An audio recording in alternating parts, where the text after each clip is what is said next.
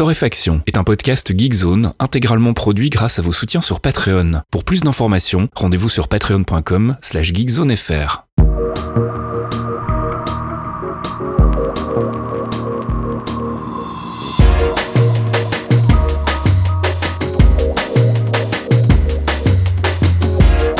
Bonjour Geekzone et bienvenue dans ce 155e épisode de Torréfaction. On se retrouve comme toutes les semaines pour une petite sélection de l'actu, une sélection que je réalise avec mon ami Caféine. Bonjour Caféine. Oui, bonjour Monsieur Fasquille. T'as vu du premier coup cette fois-ci Incroyable, incroyable. Comment ça va? Écoute, ça va, ça va. On a pas mal de taf en cette fin d'année, mais on va pas se plaindre vu la situation. Mais euh, donc on est un peu occupé. Ça va, ça va, c'est normal. Moi j'ai des trucs, il m'arrive des trucs chelous. Non, c'est important. Je crois que c'est la plus grosse info qu'on a jamais donnée dans Torréfaction. J'ai un bouton mais juste là où passe la branche de la lunette de vieux que j'ai sur le nez. Et, et, et c'est derrière l'oreille. L'enfer. Et, ça, c'est le truc, tu te dis le corps humain quand même. Mais, mais pourquoi faire? Pourquoi?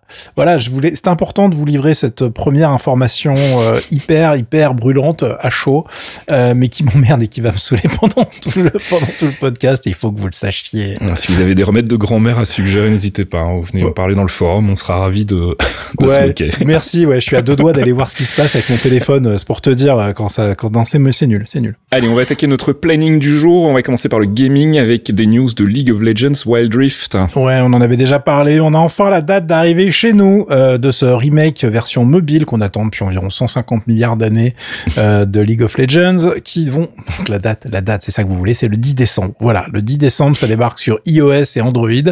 donc tous les concurrents qui ont des copies qui font un petit peu d'argent hein, depuis un moment sur ces différents en train de se dire bon bah voilà, il est l'heure de fermer la boutique les gars. parce que le patron arrive. Euh, il y a déjà, je vous avais linké la semaine dernière ou il y a 15 jours, je sais plus la, la vidéo qu'ils ont mis en place. Bon bah c'est du Riot. Hein. Il y a, il y a déjà des, voilà, il y a des dessins animés complets pour vous annoncer la sortie d'un jeu mobile. il y a un peu d'argent hein, euh, grâce aux gens qui achètent des skins et des personnages. Ils sont assez riches pour ça.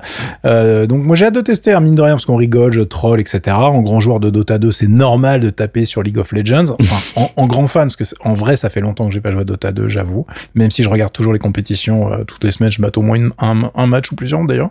J'avoue, j'avoue.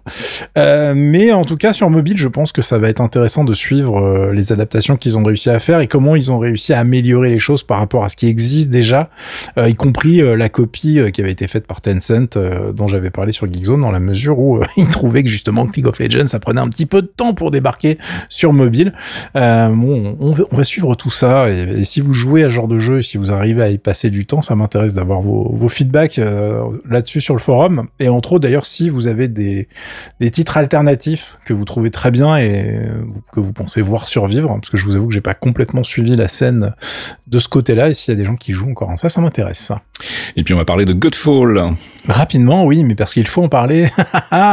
Godfall, le jeu de Monsieur Counterplay Games, euh, que j'appelle donc les traîtres, hein, parce que c'est eux qui avaient fait Duelist, qui l'ont vendu à Namco Bandai et qui l'ont abandonné hein, vraiment comme une vieille chaussure usée. Alors je sais, euh, c'était pas non plus euh, le jeu de cartes. Enfin, c'est un jeu sur plateau. Je vais pas parler de duelisme maintenant, mais pour ceux qui ont oublié, c'était un truc qui mélangeait cartes et euh, stratégie sur plateau. c'était un concurrent vite fait de Hearthstone.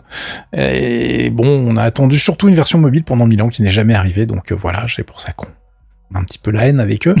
Euh, et ils ont donc décidé de sortir Godfall, qui est édité par Gearbox, qui est un jeu euh, ambiance looter slasher en vue à la troisième personne, qui est extrêmement bling bling avec des textures qui brillent dans tous les sens des personnages. Euh, c'est les chevaliers du zodiaque en armure d'or. Hein. Attention, ça rigole pas.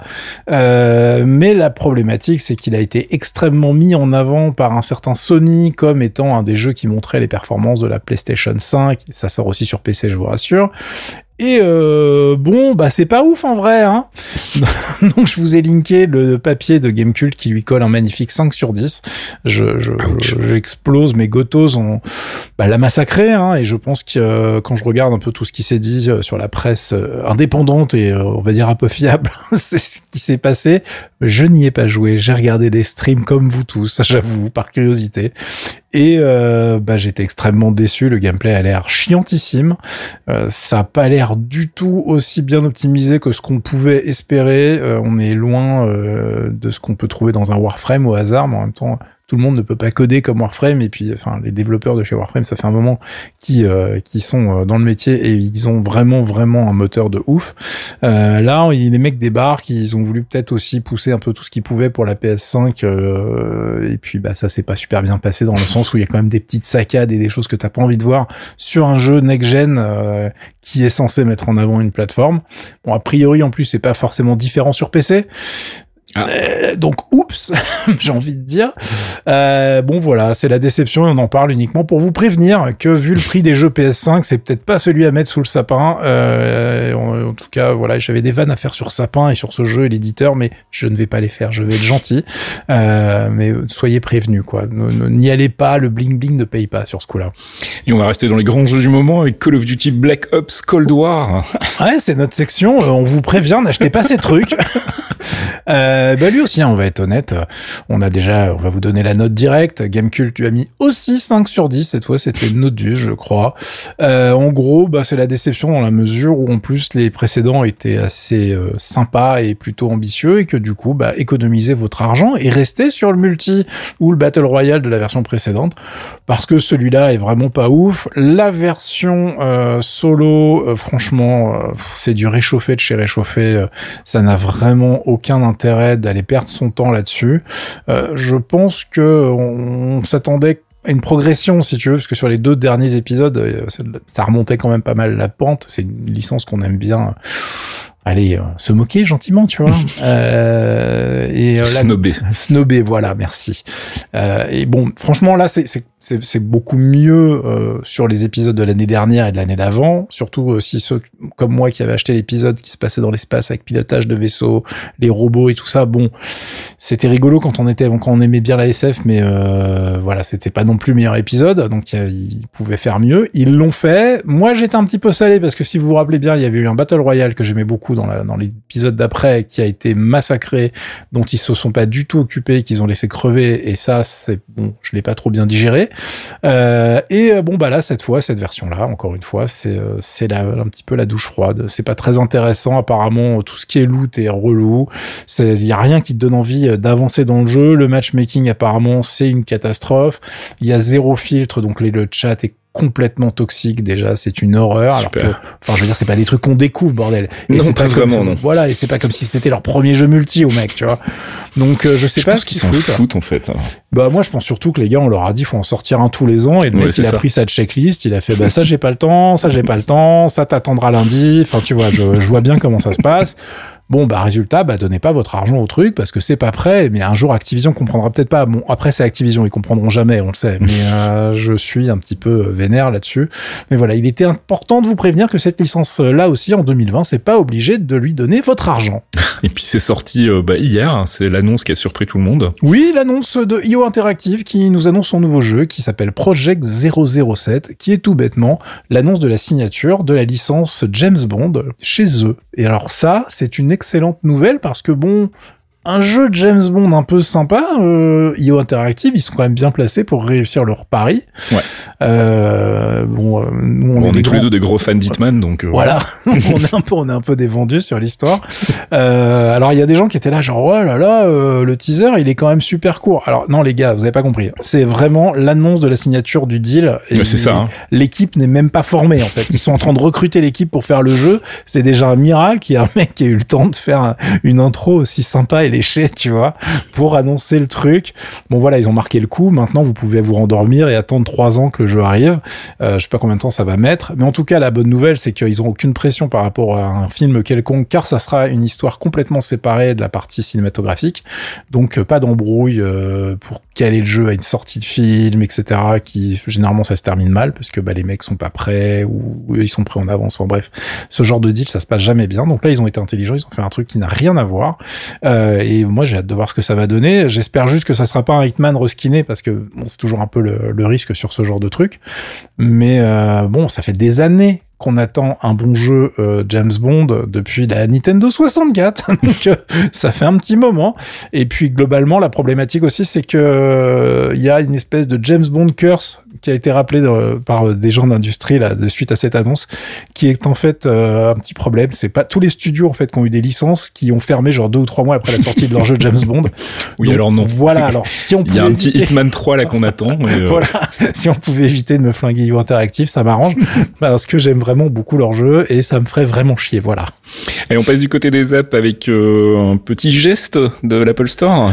Euh, il se passe des choses chez Apple en tout cas. En geste, je sais pas, c'est compliqué, hein, mais euh, ça a été annoncé cette semaine et on a enfin un petit move du côté d'Apple vers les développeurs, c'est-à-dire qu'ils ont décidé de baisser leur commission pour certains développeurs à 15%. Je rappelle que l'ensemble de l'industrie, y compris Apple, prend 30% sur les applications qu'on met dans, leur, dans, dans, le store. C'est valable aussi côté jeu, hein, c'est-à-dire que c'est la même chose sur Steam, c'est la même chose chez Sony, c'est la même chose chez Microsoft, etc., etc. Bon, le problème c'est qu'Apple c'est les plus gros, c'est les plus visibles, donc c'est ceux qui se font taper le plus régulièrement, mais c'est aussi eux qui ont la communauté de développeurs indépendants la plus grosse, euh, avec énormément de choses hyper intéressantes qui sortent sur, on en parle régulièrement, hein, sur iOS, sur macOS. Donc globalement, euh, c'est sur eux, enfin voilà, c'est avec eux que ça coince le, le, plus vite. Euh, surtout qu'ils sont en guerre ouverte avec euh, des petites PME comme Spotify, Epic euh, et compagnie qui disent non, nous on veut notre argent. Voilà, c'est les mecs qui sont déjà très riches qui en veulent plus en fait et qui supportent pas de devoir donner de la thune à Apple qu'ils considèrent comme un concurrent, et c'est parfois vrai. Euh, mais je vais même pas rentrer dans ce débat parce qu'il y a de quoi faire un podcast complet autour de cette problématique. On l'a déjà fait, ça a été un bourbier. Euh, bon, la bonne nouvelle, c'est que là, sur ces 15%, c'est très bien, mais c'est valable en fait uniquement pour les développeurs qui ont déclaré moins d'un million de dollars de CA l'année précédente. Donc c'est vraiment un geste sur un, pour un, dans, le cadre d'un programme qui s'appelle Apple Store Small Business Program, euh, qui est vraiment là pour aider les nouveaux développeurs ou les petits développeurs. C'est-à-dire que si vous venez de mettre en place votre application, vous avez jamais développé sur iOS, bah vous paierez 15%, c'est sûr et certain. Votre appli cartonne et vous en vendez des millions et vous êtes super riche, l'année d'après, vous passez à 30%. C'est là où le système d'Apple est critiqué et un petit peu con, c'est que déjà, euh, bah, t'es limité donc euh, aux gens qui font un million max. Mm. Si tu fais une app qui fait genre un million deux, t'as pas envie de payer 30% l'année d'après. Ben non. Donc euh, quand tu vois que t'approches du million, qu'est-ce que tu fais? Tu retires ton app du store. Mm. Enfin, tu peux le faire, je veux dire, ça serait stupide, mais tu pourrais le faire. Donc globalement, les mecs se disent pourquoi ils ont pas fait un truc qui augmente progressivement en fait. Euh, là, dans le cadre précis, avec un, un, un truc butoir euh, de cette manière-là, bah il y a plein de gens qui vont euh, essayer de ruser et ça va être un petit peu stupide. Donc bon, c'est un peu la rustine. C'est un peu la rustine, effectivement. Et puis bah je pense que c'est améliorable. Voilà. Alors, bon voyons ça du bon côté. C'est un premier pas. Mm. Ça sera plutôt bien. Après, évidemment, il y en a plein qui sont, qui sont en train de dire oui, et bah là, Apple, ils ont peur parce que il y a les, des procès dans tous les sens, il y a des, des enquêtes pour abus de position dominante, etc. Donc, euh, oui, évidemment que ça fait bouger les choses. Je ne vais pas se mentir. Euh, maintenant, est-ce que c'est euh, la bonne méthode? Je pense que c'est améliorable. C'est un point positif. Il y a plein de petits devs qui sont très contents. Euh, maintenant, la problématique, c'est de, de, leur permettre de grossir sans prendre un coup près juste derrière. C'est un peu comme les gens qui payent les tranches des impôts en France. Tu sais, pendant des années, t'étais là genre, non, non, je veux pas être augmenté à ce tarif-là parce que sinon, euh, oulala, je perds de l'argent. Ouais. Bon, bah voilà, c'est aussi stupide que ça. Donc, euh, j'espère qu'ils trouveront un système un peu plus progressif et mieux foutu euh, très rapidement. Et puis, peut-être qu'il soit aussi au goût des gens qui gagnent beaucoup d'argent, qui veulent en gagner toujours plus. Beaucoup, euh, Spotify. et bon, on verra bien ce que ça donne. Mais bon, en l'état, pour moi, c'est juste un premier pas. Ça peut pas rester comme ça. Ça serait un peu stupide, quoi. Et puis on reparle de la saga YouTube DL. Si vous avez loupé le premier épisode, un petit récap euh, rapide. Alors rapidement, YouTube Download, c'est un logiciel qui permet en ligne de commande de récupérer des vidéos de plein de services. Alors ça s'appelle YouTube Download, mais il y a bien longtemps que ça fait beaucoup plus que YouTube pour récupérer des vidéos sur Instagram, sur Twitter, etc., etc. Il se trouve que la RIAA, qui est extrêmement en forme actuellement, Ils sont chauds patates, hein, ah, je ils te sont, confirme. voilà, ils, ils se font plein de potes. euh, ils ont décidé que c'était super méchant et pas bien pour leurs artistes adorés et surtout leurs brousouf parce que les artistes ils en ont rien à foutre. Hein. Mhm. Euh, et donc du coup, euh, ils ont réussi à faire retirer ce projet qui était hébergé sur GitHub. Ils ont réussi à forcer GitHub de retirer le projet du site. Ça a été tout un pataquès. Ils ont utilisé le DMCA pour faire ça, le Digital Millennium. euh, euh, Dis-moi ce que c'est déjà je- ce truc-là. J'arrive jamais à le prononcer. C'est une tour. très bonne question. Le Digital Millennium Copyright Act ou un truc dans le style? Voilà, je, je l'ai mis dans la news que j'ai linké dans le billet qui accompagne euh, ce, ce- ce petit morceau de podcast, euh, puisque j'ai parlé d'une petite app qui s'appelle Vidal euh, sur Viddownload, euh, je sais pas comment on le prononce. cette semaine, j'ai écrit ça sur Geekzone. C'est un tout petit, une toute petite interface graphique qui permet de se simplifier la vie avec YouTube Download justement, qui est disponible sur Mac, mais c'était surtout l'occasion de vous raconter cette petite histoire donc. Euh, et euh, bah, cette histoire de DMCA, donc le Digital Millennium Copyright Act, je l'ai retrouvé euh, en direct pour vous pendant sans montage. Hein. Tu seras pas obligé de monter ce passage. Il faut que les gens sachent qu'on fait Qu'on a trucs. galéré. Voilà, on stream notre pensée et on et on tape des trucs sur nos claviers pendant qu'on enregistre. et donc globalement, les mecs ont vérifié. Donc je rappelle que la maison mère, si j'ai pas de bêtises de GitHub, c'est Microsoft, une autre petite PME. Euh, et les mecs ont dit, euh, mais en fait c'est de la merde votre histoire. Vous vous foutez gravement de notre gueule. Euh, et du coup, en gros, ils ont mis leurs avocats sur le coup et ils se sont rendus compte que c'était complètement abusif. Et voilà, donc le YouTube de Surprenant Node- au nom de la Ah oui, d'avoir des ja- comportements abusifs. hein, ils font jamais alors. ça. C'est pas le mec qui Jamais. essaye de te piquer, ton goûter dans la cour de récré parce que ça. c'est les, les bullies de base quoi. C'est vraiment les mecs sont insupportables. Donc c'est de retour sur GitHub et non seulement c'est de retour, mais du coup il y a plein de petites applications qui sont comme Vidal sorties pour faire genre, eh, eh, regarde, c'est facile à utiliser. Donc c'est ce qu'on appelle le stress en défect. Hein. T'aurais mieux fait de fermer ta gueule, la RIA. ça. Donc voilà, il y a- voilà comme d'hab, il y a plein de gens qui sont en train de découvrir qu'effectivement ils peuvent récupérer leurs vidéos. Ce qui me fait beaucoup rire parce qu'en plus je je, je mate un- une sorte de cancer de YouTube depuis très longtemps. C'est un peu un problème quand t'as une passion spécifique. De temps en temps, tu vas avoir des réactions vidéo, tu vois. Et en K-pop, il y a plein de gens qui font des réactions vidéo, mais qui se font chier à faire ça via YouTube, tu vois. Et du coup, c'est dégueulasse. Et les mecs, tu les vois cliquer. En plus, ils ont pas, ils ont pas d'adblock et tout. Tu les vois cliquer sur la pub quand le truc se lance. Non, les mecs, respectez-vous, téléchargez le truc avant, et ça, c'est ça permet de le faire proprement.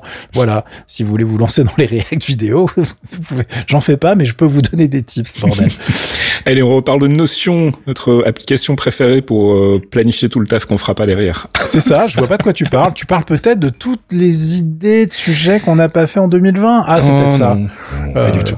Et en mon genre. 2018 et en 2017. Bon, bref, euh, donc Notion qui a un, bien plus qu'un truc pour faire de la planification de tâches, mais on peut faire de la gestion de projet, de gestion d'équipe, etc.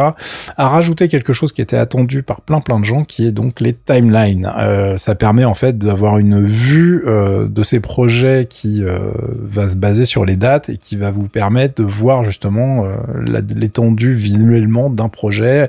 Et évidemment, on peut régler euh, l'échelle, ça peut être des jours, ça peut être des heures, ça peut être euh, des mois si vous êtes des tarés et que vous avez vraiment des gros trucs. En revanche, il y a une petite problématique, c'est que c'est limité, c'est-à-dire qu'on peut pas avoir plus de trois timelines euh, actuellement par espace. Alors, je ne sais pas pourquoi. Pourquoi il y a cette limitation euh, qui est assez euh, rigoureuse. Euh, je, en tout cas, enfin trois quand vous êtes sur les comptes perso, etc. Donc on peut les avoir en illimité, mais je crois qu'il faut avoir un, un statut, euh, enfin vraiment être sur le plan le plus cher euh, côté entreprise.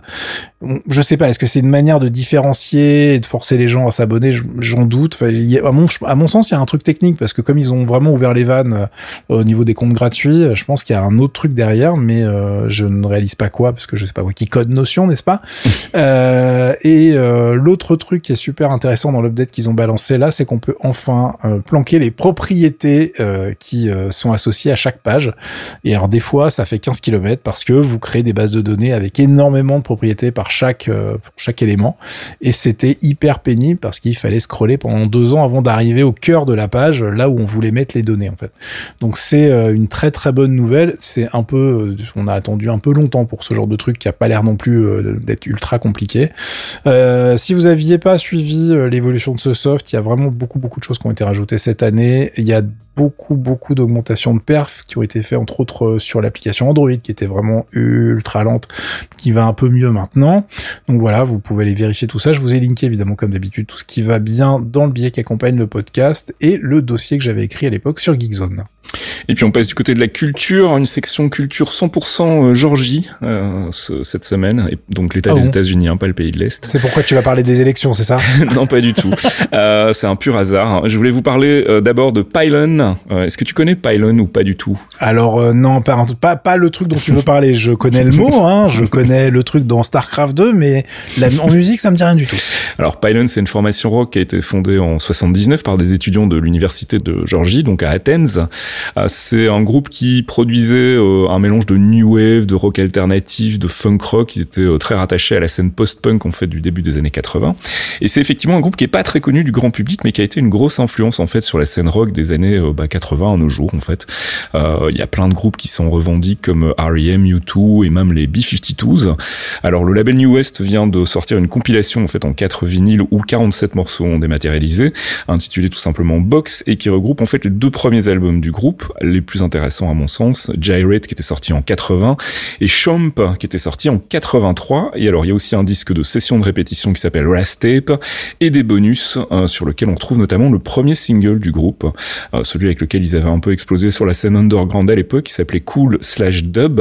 Et je vous propose qu'on écoute d'ailleurs la face A, le morceau Cool.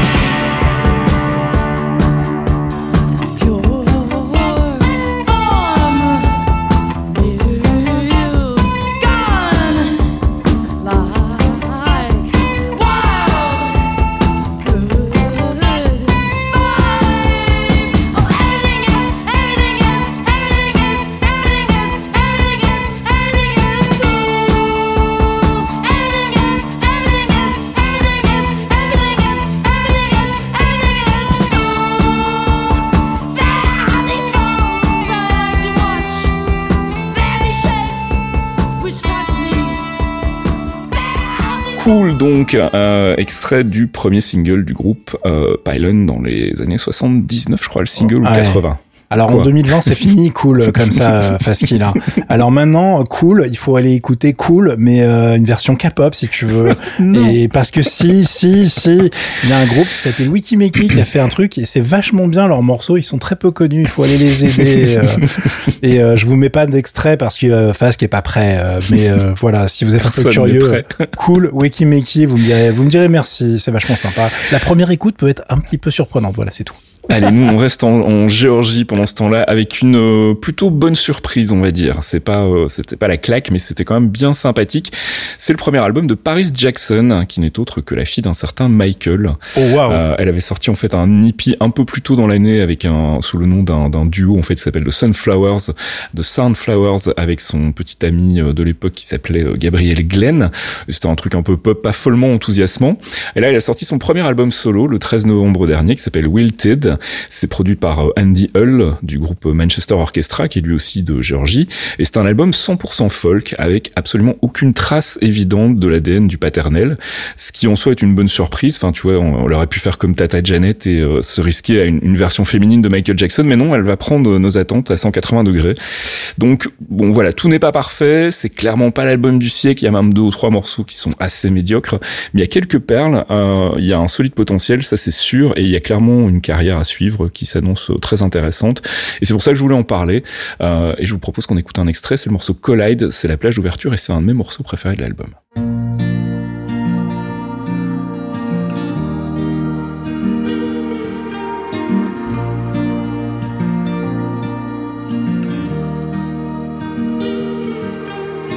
Hey, what you doing?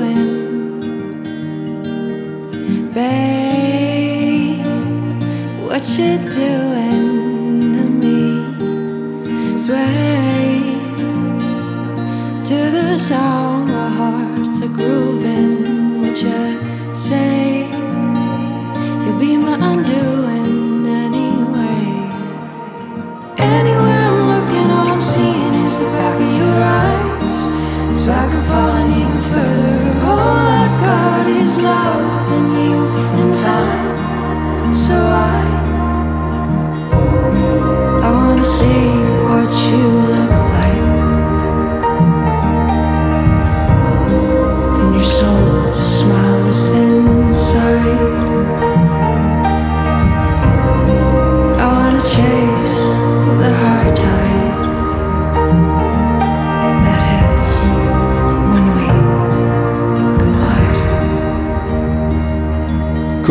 Paris Jackson. Donc on va suivre ça de très très près. Bah, sois, sois honnête, sois honnête. Si elle s'appelait pas Paris Jackson, est-ce que tu en aurais parlé? Est-ce que tu l'aurais écouté Ouais, parce qu'il y a un petit côté euh, folk Lisa Hannigan qui me plaît beaucoup et j'aime beaucoup la voix. Euh, après, effectivement, il serait peut-être pas passé sur mon radar si tout le monde n'en avait pas parlé, parce que c'est clair qu'il y a eu une news par site musical euh, minimum pour en parler et bon, les critiques sont pas très euh, pas très réjouissantes, surtout sur Enemy où ils l'ont vraiment démonté.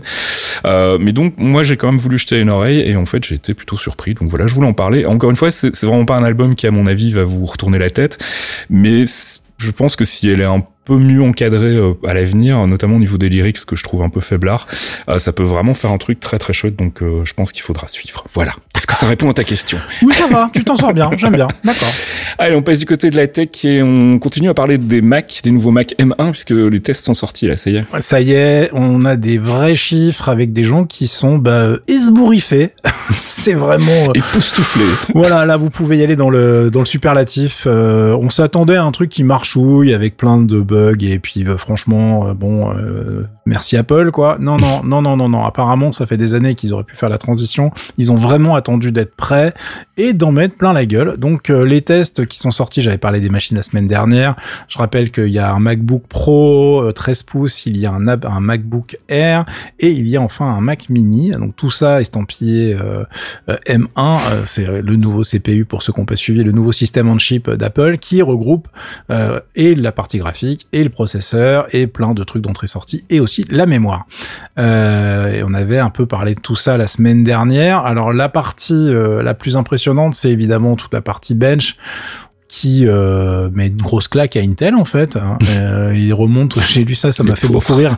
Remonte par la file de droite tout le monde jusqu'au gros Ryzen en fait, Euh, alors que ce sont des processeurs euh, bah, les plus faibles de la gamme finalement, puisque là Mm. on parle vraiment de l'entrée de gamme chez Apple et on parle d'une nouvelle version de processeur qui est destinée à pas consommer trop, à maximiser donc l'autonomie des machines portables. Et euh, la seule différence entre ces trois bécanes, c'est uniquement le l'enveloppe thermique, puisque sur le MacBook Pro et le Mac Mini, on a des ventilos et euh, enfin un ventilo et un radiateur un peu plus balèze, et que le MacBook Air est entièrement refroidi passivement, euh, comme un iPad en fait. Et euh, bon, on se disait bon bah très bien, mais euh, bon en termes de performance, ça ne peut pas être extraordinaire. Et ben en fait, ça l'est. Alors je vais pas vous sortir tous les tests parce que ça serait ultra pénible et dans un podcast ça n'a pas de sens. En revanche, je vous ai linké dans le billet qui accompagne le podcast plusieurs news et plusieurs tests qui font un petit peu le tour d'horizon des différentes choses qui sont sorties sur le net. Euh, Il y a également une euh, une Chine Google Sheet que je vous ai linké, qui est la liste des jeux disponibles euh, qui ont été testés avec les performances qu'ils ont réussi à avoir, Mhm. et euh, des petites news d'un truc qui s'appelle Crossover en fait dans sa version 20 déjà comme le temps passe qui permet en fait de faire tourner des applications Windows sur euh, ces Mac M1 alors ça devient un peu n'importe quoi parce que Crossover maintenant il est obligé de faire tourner des applications prévues pour un OS différent pour un processeur différent. Et le tout sans que ça se voit de trop. Euh, et ça fonctionne donc c'est un peu de la magie hein, à ce niveau là et on se retrouve même avec une petite démo en vidéo d'un d'un bon vieux Team Fortress 2 qui tourne alors pas extraordinairement bien mais c'est la première semaine de dispo des bécanes, tu vois. Ouais. Donc euh, Ils, Ça ont la marge. voilà, on a une petite marge de progression. Euh, donc c'est assez intéressant. Alors pour ceux qui n'ont pas du tout suivi l'histoire, il faut quand même comprendre que euh, là c'est un tour de force de la part d'Apple parce que déjà le processeur M1 c'est donc basé sur la chi- l'architecture qu'on retrouve dans les iPhones et dans les iPads. C'est une architecture qui est donc l'architecture ARM.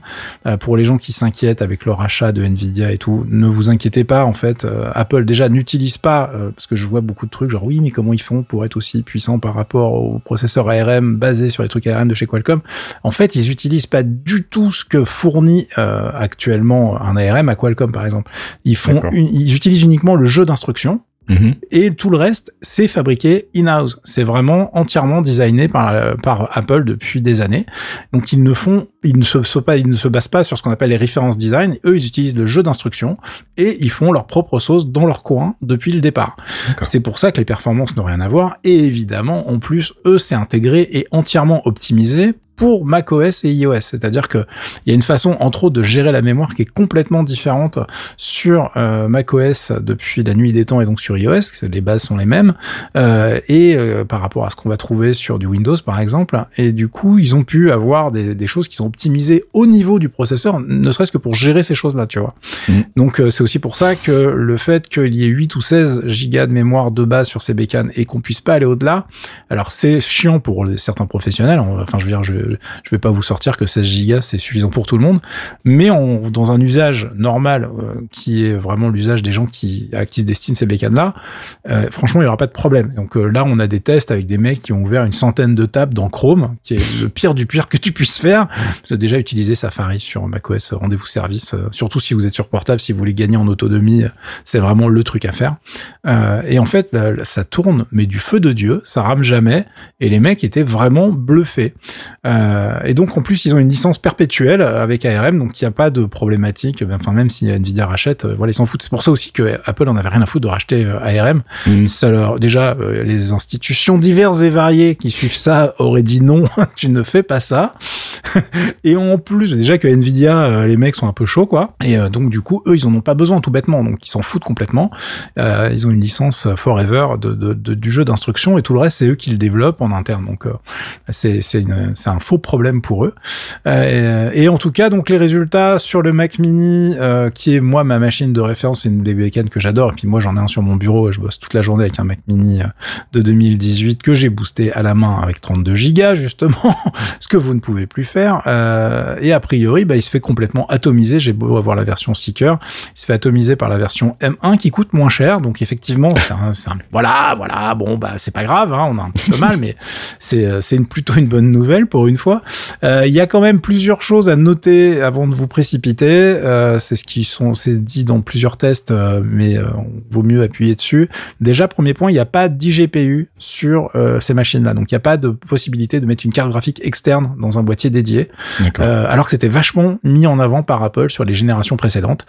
Donc on- je ne sais pas du tout comment ils vont gérer ça. Est-ce que c'est un truc qu'ils vont glisser sur le tapis en disant bah maintenant on a nos propres GPU, vous avez plus besoin de ce sparadrap, on va dire. Mhm. Mais en même temps, on est à des années-lumière des performances euh, des IGPU. C'est-à-dire que là, ça, on a bien progressé par rapport à la grosse bouse qui est intégrée dans les CPU Intel. Très bien. Mais on est très loin des performances de ce qu'on avait avec un IGPU. Euh, et on est encore plus loin des cartes euh, Nvidia et compagnie. Donc, euh, quelle est la marge de progression et comment ça va être géré? Je ne sais pas. Ça sera la surprise. Mais en tout cas, ça, ça fait, ça fait chier un petit peu les gens. Euh, L'autre truc, c'est qu'il y a quand même, malgré la, la, la, la compatibilité assez hallucinante qu'ils ont réussi à avoir, on a pas mal d'outils qui sont pas dispo, entre autres en ligne de commande, du côté de Homebrew par exemple, qui est un utilitaire qu'on utilise, euh, et un service même plus qu'un utilitaire, qui permet d'installer en ligne de commande plein de logiciels directement. Bon, ce truc-là n'est pas encore porté en version M1, donc en architecture ARM. Si vous avez besoin d'utilitaires comme ça, il faudra les recompiler à la main. C'est pas très grave parce que si vous savez faire, ça va aller très très vite car le M1 va très très très très vite. Quand je vous dis qu'il va très vite, euh, j'ai plus de chiffres en tête, mais pour vous parler d'un truc, un, gros un gros zip qui prend euh, 13 minutes euh, sur un gros CPU Intel sur un MacBook euh, 16 pouces avec un i9 blindé à mort, ça prend 5 minutes sur un M1 sur un MacBook Air. D'accord, ça calme. Voilà, donc sur une bécane qui coûte en plus euh, bah, six fois moins cher quasiment. Donc, euh, donc globalement, est-ce que c'est une réussite? Oui. Le gros tour de force aussi d'Apple là-dessus, j'ai oublié d'en parler, c'est Rosetta 2 en fait, qui est la- leur technologie qui permet justement de prendre n'importe quel soft qui est optimisé pour Intel, enfin qui est compilé pour Intel, et de le faire tourner en version euh, ARM, enfin donc en version M1 euh, directement à la volée. Euh, alors faut pas s'énerver. Hein. Quand vous lancez l'app la première fois, elle est un peu longue en fait, parce qu'il y a toute une partie. euh, le- en fait, l'app est analysée et il y a du code ARM qui est généré, et c'est ce code traduit qui va être exécuté en fait. Et une fois que ça tourne, et ben ça se paye le luxe d'aller parfois plus vite, enfin même pas parfois d'ailleurs, quasiment tout le temps plus vite que les machines équivalentes de chez Intel. Donc tu te retrouves avec du code. Alors j'aime pas, c'est pas vraiment de l'émulation, hein, c'est vraiment de la traduction de code. Le mot en français m'échappe là, mais on est vraiment sur euh, Une interprétation. une interprétation du code, ouais. Et, et du coup, on est vraiment sur des niveaux de perf qui sont hallucinants. Les mecs qui ont fait ce truc-là, mais c'est le niveau, quoi. le, le niveau des gars. C'est-à-dire que non seulement ça marche, mais ça marche ultra vite. On est très loin de l'émulation pourrie qu'on peut avoir sur certaines autres bécanes ou euh, dans la solution euh, de Microsoft. D'ailleurs, c'est pour ça que toutes leurs solutions ARM se sont plantées parce que ils sont en émulation méga lente de leur propre truc Windows et ça marche pas du tout, tu vois. Alors que là, bah, tu peux lancer euh, n'importe quel soft, même Photoshop, tu vois, Photoshop Mm. tourne super bien en version émulée, donc euh, au secours. Et évidemment, tous les gros éditeurs, enfin tout le monde en fait. Hein, pour l'instant, j'ai pas vu de gens qui ont fait non, bah non, on va pas faire de version M1. Euh, donc Microsoft va sortir Office en version M1. Il y a déjà une version euh, bêta qui est disponible dans le Channel Insider pour ceux qui ont accès à la, aux versions bêta Office. Euh, il y a euh, Photoshop et toute la suite Adobe qui est prévue en M1 pour le début 2021. Euh, donc tout le monde s'y met euh, et a priori les perfs sont absolument hallucinantes et les gens qui ont fait les tests sur les applis Apple qui évidemment sont déjà prêtes, euh, genre le montage vidéo avec Final Cut, avec des trucs en 4K absolument insupportables et tout ça monté sur un, pauvre MacBook Air et le truc ne rame jamais, ça t'as pas de drop frame, c'est juste hallucinant. Donc les professionnels sont assez bluffés et vous verrez hein, toutes les tous les tests, il y en a pas un qui est pas dithyrambique. Tout le monde est extrêmement surpris. Donc voilà, maintenant c'est le début d'une aventure, il y a plein de choses qui restent à voir. Euh, entre autres justement comment ils vont faire pour gérer la RAM sur les prochaines versions? Parce que là actuellement la RAM est vraiment sur le système on chip, c'est vraiment intégré dans la puce. Euh, et donc ça facilite les échanges, c'est une mémoire unifiée qui fait aussi la mémoire vidéo, etc. Donc euh, il y a plein d'avantages pour eux. Mais euh, si tu veux pouvoir euh, faire des Mac Pro avec ce genre de choses, enfin j'imagine mal euh, que le truc soit intégré à la puce, tu vois. Mhm. Donc euh, je sais pas comment ils vont gérer ça, je sais pas quel prix ça va coûter, je sais pas, voilà, il y a plein plein plein de choses à, à voir sur les prochaines bécanes, comment ils vont gérer la transition côté iMac aussi, euh, est-ce qu'ils vont nous proposer des Mac mini plus musclés, plus balèzes. Voilà, ils ont maintenant euh, des possibilités assez rigolotes. D'ailleurs, euh, j'ai vu le premier Mac mini euh, M1 se faire démonter. la carte mère du Mac mini est déjà pas grosse à la base, hein. vous voyez la taille que ça fait un Mac mini, mais la carte mère du Mac mini M1, c'est pas beaucoup plus gros qu'une carte d'iPhone, qu'une carte mère d'iPhone, tu vois. D'accord. J'exagère un peu, mais pas tant que ça. Vous allez voir sur les, vous allez voir les photos, c'est assez, c'est assez bluffant. Donc ils ont, ils ont une marge de progression qui est assez hallucinante. J'ai hâte de voir ce que ça va donner. En tout cas, la transition a l'air de très bien commencer, euh, beaucoup mieux que ce qu'on pouvait penser. Euh, Je terminerai juste sur un truc, c'est-à-dire qu'il y a des gens qui n'ont rien à foutre de tout ça, qui veulent juste des portables pour l'autonomie. Là, a priori, Apple annonce une autonomie quasiment doublée pour certaines choses, et les gens qui ont fait les tests en conditions réelles, etc. Tu peux maintenant tabler avec un MacBook Pro sur des bécanes qui tiennent plus de 12 heures en usage euh, sévère, tu vois avec Nice. navigateur, euh, le Wi-Fi, etc., etc. Euh, donc oui, vu qu'ils annoncent 17 heures en browsing, tu vois, et 20 heures en playback vidéo. Bon, Mm. playback vidéo sur ce genre de machine, c'est pas le truc qui bouffe le plus, donc ça, ça on s'en fout un peu. Mais on est vraiment sur des performances hallucinantes à tous les niveaux, et voilà, ça c'est le genre d'argument qui va faire upgrader certaines personnes. Alors que le, le reste, fondamentalement, ils s'en foutent un peu, tu vois. Donc, je suis assez impatient de voir la suite. Et moi, je veux vous parler de nos amis de YouTube qui, ah, euh, on parle beaucoup de qui YouTube refont- aujourd'hui. Qui nous refont un grand classique. Euh, on propose d'abord un, un produit gratos, on se rend relativement indispensable, si possible en écrasant les concurrences, et puis on retourne sa veste et on se dit que finalement, bah, la thune, c'est quand même pas mal en fait. C'est bien Donc là, ils ont, ils ont décidé de mettre à jour leurs conditions d'utilisation avec une nouvelle clause qui fait un peu grincer les dents, et c'est un euphémisme. Euh, le portail s'autorise désormais à mettre des pubs sur tes vidéos, même si tu n'es pas partenaire et même si tu n'as pas envie d'avoir des pubs, euh, bah, t'as pas le choix en fait. S'ils ils ont décidé qu'ils allaient mettre des pubs sur ta vidéo, ils vont le faire. Hmm. Et ce qui est génial, c'est qu'en plus, tu toucheras pas une thune. Donc euh, voilà, je trouve la démarche euh, absolument euh, fantastique. Ah, c'est les potes de Twitch en fait. c'est ça. Donc c'est toutes les vidéos, même si t'as euh, 100 mecs qui te suivent et qui ont souscrit à ta chaîne, tu peux parfaitement tomber dans la catégorie on va mettre de la pub dessus. Sauf si ça parle de politique, de religion, d'alcool ou de jeux de hasard. Ce sont les quatre seules restrictions. Allez savoir pourquoi. Euh, donc inutile de dire que bah, la elle passe pas très bien auprès de la communauté, euh, d'autant que ça fait plusieurs années que les revenus des comptes qui sont eux partenaires, eh ben ils sont en baisse quand même assez significative. Donc on sent un peu l'hémorragie du côté de YouTube et une volonté quelque part de, bah, de récupérer un peu des sous-sous quoi. Non, mais ça m'étonne pas, tu vois, hein, après le truc qu'on a annoncé la semaine dernière. C'est ça. Ah, sacré Google, mais en même temps, hein, ils se sont aperçus que ça coûtait de l'argent d'héberger tous ces tous ces trucs-là gratos. Bah ouais. Moi, je, je suis euh, admiratif, euh, bravo. Allez, on passe euh, à la fin de cette sélection tech avec des news du côté de l'AMD Radeon RX 6800 à 6800 XT. Hop. Ouais, eh, t'as vu, hein, des, des noms sexy comme d'habitude en technologie. Euh, c'est la semaine des bonnes nouvelles puisque c'est aussi euh, bah, des tests très très bons pour AMD qui revient enfin au plus haut niveau, au niveau graphique. On était déjà très content de leur CPU, on est plein à avoir migré sur des Ryzen, c'est depuis le début 2020. Euh, mais en niveau carte graphique, bon, on était encore un peu circonspect. Euh, il faut dire que Nvidia a mis quand même la barre assez haut. Mais bah comme on s'y attendait, on avait un petit peu susurré hein, que si les prix des dernières Nvidia étaient euh, si entre guillemets raisonnables, on se comprend, c'était peut-être aussi parce qu'ils savaient que la AMD allait être assez compétitive et c'est le cas. Donc tous les tests qui sont sortis sont vraiment très très bons. La carte, enfin les deux cartes brillent particulièrement sur tout ce qui est résolution 1440p. Euh, en 4K, bon bah vous tombez sur des chiffres qui sont un petit peu moins impressionnants, mais qui restent compétitifs pa- face à, à- au RTX de Nvidia. Euh, et euh, bah la promesse est tenue, c'est-à-dire qu'on a vraiment deux cartes qui viennent vraiment se mettre en face des 3080 et des 3070 sans rougir, euh, avec euh, en plus euh, bah, un gros paquet de mémoire, parce que les deux cartes sont livrées avec 16 Go de GDDR6, euh, ce qui devient n'importe quoi, on est d'accord. hein, vous avez pas beaucoup de jeux qui vont vous demander 16 Go. Apparemment, donc pour pouvoir avoir ces perfs, euh, c'est pas du tout les mêmes euh, ambiances que chez Nvidia. On est sur des techs peut-être un petit peu moins avancés mais efficaces. C'est-à-dire qu'il y a un gros gros pool de mémoire cache qui va permettre justement d'augmenter la vitesse de plein d'opérations. Ils ont aussi rusé sur euh, la façon dont on, dont on est vraiment conçu la puce, mais tu te retrouves absolument sans euh, bidules qui sont dédiés au calcul euh, d'intelligence artificielle, machine learning, tous les trucs Mhm. que tu vas avoir chez Nvidia, ça ça dégage. Eux, c'est vraiment full euh, 3D pour. Tu vois, ils ont une techno qui m'a l'air un petit peu plus bas de gamme encore, Mhm. mais qu'ils ont réussi à optimiser euh, pour réussir à sortir un truc qui tourne vraiment très bien avec une consommation qui se tient euh, avec les, les les cartes de Nvidia. On est entre 250 et 300 watts si je lis bien les petits schémas que j'ai sous les yeux. Euh, pour vous donner une idée, euh, ils ont sorti euh, évidemment des tests partout euh, sur la presse. Moi, je vous ai linké un des tests que je vous ai linké, c'est celui d'Ars Technica.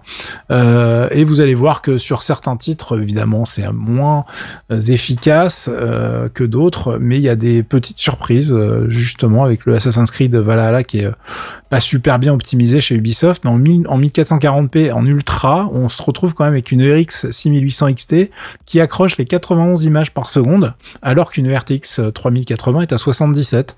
Euh, du coup, on est quand même sur une différence qu'on n'a Ah pas l'habitude Alors, je vous dis pas que c'est ça à chaque fois. hein. Il y a des Mhm. jeux où ça se passe pas aussi bien, mais ça m'a fait marrer de voir ça. Donc, il y a plein, il y a pas mal de jeux où ils sont euh, au coude à coude. euh, Ça se tasse beaucoup, beaucoup évidemment en 4K. Quand on rentre dans les trucs en 4K, généralement, ça peut être un peu plus compliqué euh, pour euh, pour AMD, mais pas tant que ça en fait. hein. Donc ça, encore une fois, ça dépend des jeux sur du 4K, sur du Gear 5, on est en 76 images par seconde sur de la 6800 XT et 74 sur une RTX 3080. Donc tu vois, ça se tient. En revanche, sur du 1440p, on est à 128 contre 102 sur la RTX 3080. Donc euh, les mecs sont vraiment bien présents. C'est pas juste un produit qui est à peu près à la hauteur. Non, ils se permettent de les battre euh, régulièrement sur plusieurs tests. Donc c'est extrêmement bon signe pour la suite. Euh, faudra voir ce que ça va donner, euh, évidemment, sur les prochaines générations, parce que vous imaginez bien que Nvidia ne va pas rester les bras croisés. Euh, il va se passer plein plein de choses. Bon, en plus, AMD, il a été de son de ses petits chips. euh, tu vois, ils ont annoncé des petites technologies qui sont en fait pas du tout des trucs proprio, mais des adaptations de, de standards qui existent déjà en fait, qui n'étaient pas exploités par Nvidia, qui du coup vient de découvrir qu'ils peuvent les exploiter pour aller aussi un peu plus vite. Donc tout ça c'est très bon signe puisque les prix baissent, les performances augmentent pour tout le monde. Moi ça me va quand on est dans ce genre de situation, tu vois, on n'est pas en train de payer nos cartes graphiques 1000 balles pour des perfs pas ouf. C'est plutôt très bien. Euh, en revanche, on est sur un un problème euh, bah, récurrent cette année, c'est-à-dire que ces cartes sont à l'air, elles ont l'air très bien si on pouvait les acheter. Il y en a pas, euh, enfin il y en a plus au moment où vous écouterez ce podcast, euh, il y en aura pas beaucoup plus, euh, étant donné que bah, les stocks ils étaient vraiment euh, rachitiques et c'est exactement la même situation pour les RTX. Il y a plein d'enfoirés, parce que j'ai pas d'autres mots, hein, qui passent leur temps en fait à racler tous les stocks disponibles de chez tous les vendeurs en ligne pour les revendre avec des putains de marges Bah, euh, chez d'autres vendeurs ou sur euh, les, des, des, des shops euh, temporaires sur Amazon ou sur des euh, sur eBay, etc., etc.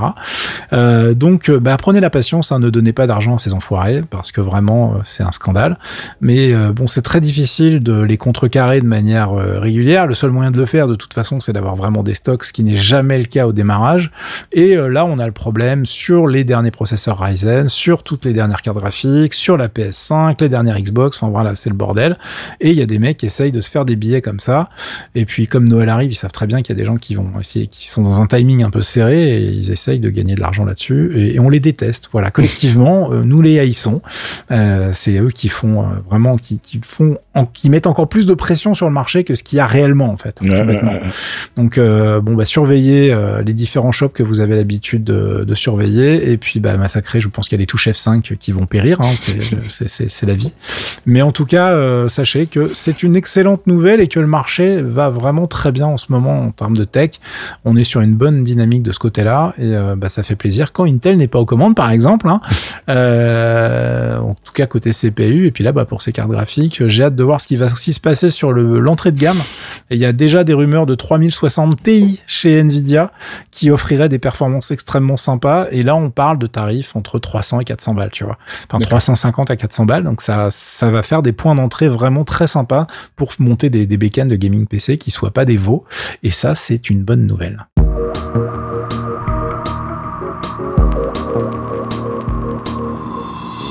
Et c'est la fin de ce 155e épisode de Torréfaction. On vous rappelle l'existence du Patreon, patreon.com slash geekzonefr. Si vous voulez nous soutenir à produire des podcasts, euh, bah, vous pouvez le faire avec 1 euro, 2 euros, 5 euros, tout ce que vous pouvez mettre tous les mois. Et en échange, bah, nous, on file des petits cadeaux. Alors, c'est pas grand chose pour le moment, mais on a quand même donc Torréfaction qui sort le jeudi soir au lieu du vendredi matin. Et un nouveau podcast qui s'appelle La Pause Comics où notre ami Archeon vient vous parler des bons comics à lire du moment. Donc voilà. Euh, Venez réclamer la pause K-pop aussi hein, sur, euh, sur le forum. Il y a, il y a pas de... Et parce que Faskil, il a hâte de le monter. euh, il faut le savoir. euh, c'est c'est im- c'est important. Je rigole. Ne faites pas ça. Ne faites pas ça. Allez, bon week-end à tous. À la semaine prochaine. Ciao Ciao, ciao.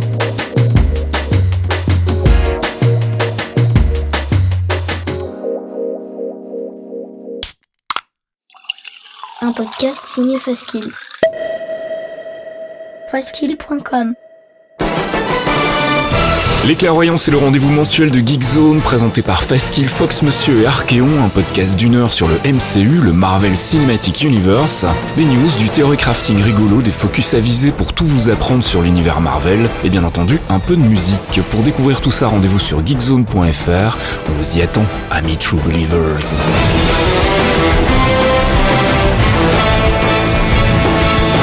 Hey, how's your girl, man?